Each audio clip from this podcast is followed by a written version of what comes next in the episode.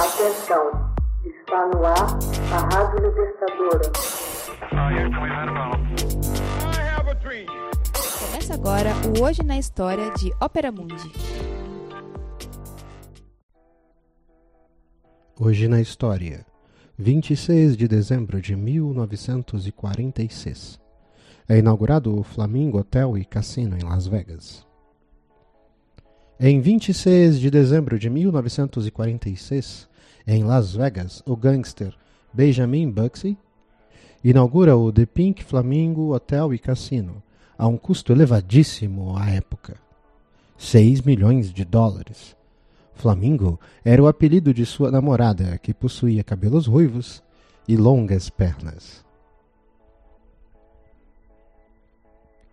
O vasto edifício de 160 mil metros quadrados não estava totalmente concluído, mas Bugsy esperava amealhar uma boa receita com a inauguração. O conhecido cantor e comediante Jim Durante comandou o evento e foi acompanhada pela música do bandleader cubano Javier Cugat. Alguns dos amigos hollywoodianos de Benjamin, como George Hafty, George Sanders, e Son Tuftes estavam presentes.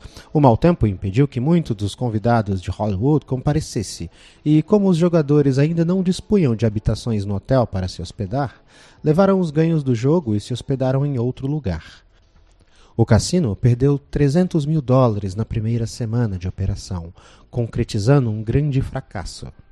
Siegel e seus sócios de Nova York, como Mayer Lanksey, Gus Greenball e Moe Sidway, haviam investido um milhão de dólares numa propriedade ainda em construção de Billy Wickerson, o dono do jornal Hollywood Reporter e dos populares nightclubs da Sunset Strip.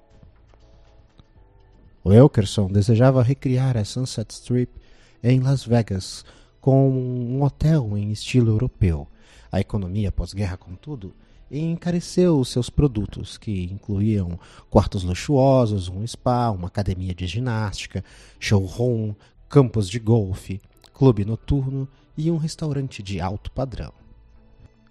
Segel, que mantinha maior interesse na publicação de corridas de cavalo Transamerica Wire, foi atraído a Las Vegas em 1945 pelo seu interesse em legalizar o jogo de azar e as apostas ilegais do turf adquiriu o Hotel El Cortés por 600 mil dólares, vendendo-o mais tarde com 166 mil dólares de lucro. Com seus comparsas de crime organizado, usou a diferença para pressionar Wickerson a aceitar novos sócios.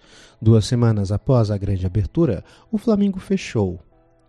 Veio a reabrir somente em 1 de março de 1947, como The Fabulous Flamingo, Siegel forçou a saída de Wickerson em abril, e em maio o resort apontava lucro, ainda que não o suficiente para lhe salvar. Benjamin foi morto enquanto lia o relatório de seus lucros em uma mansão em Beverly Hills. O crime permanece sem solução até os dias de hoje. Sobrevivendo a uma série de mudanças de nome de donos, o hotel é hoje conhecido como The Flamingo Las Vegas. Hoje na história. Texto original Max Altman. Narração José Igor. Edição Laila Manuelle. Você já fez uma assinatura solidária de Opera Mundi? Com 70 centavos por dia, você ajuda a imprensa independente e combativa. Acesse www.operamundi.com.br/apoio.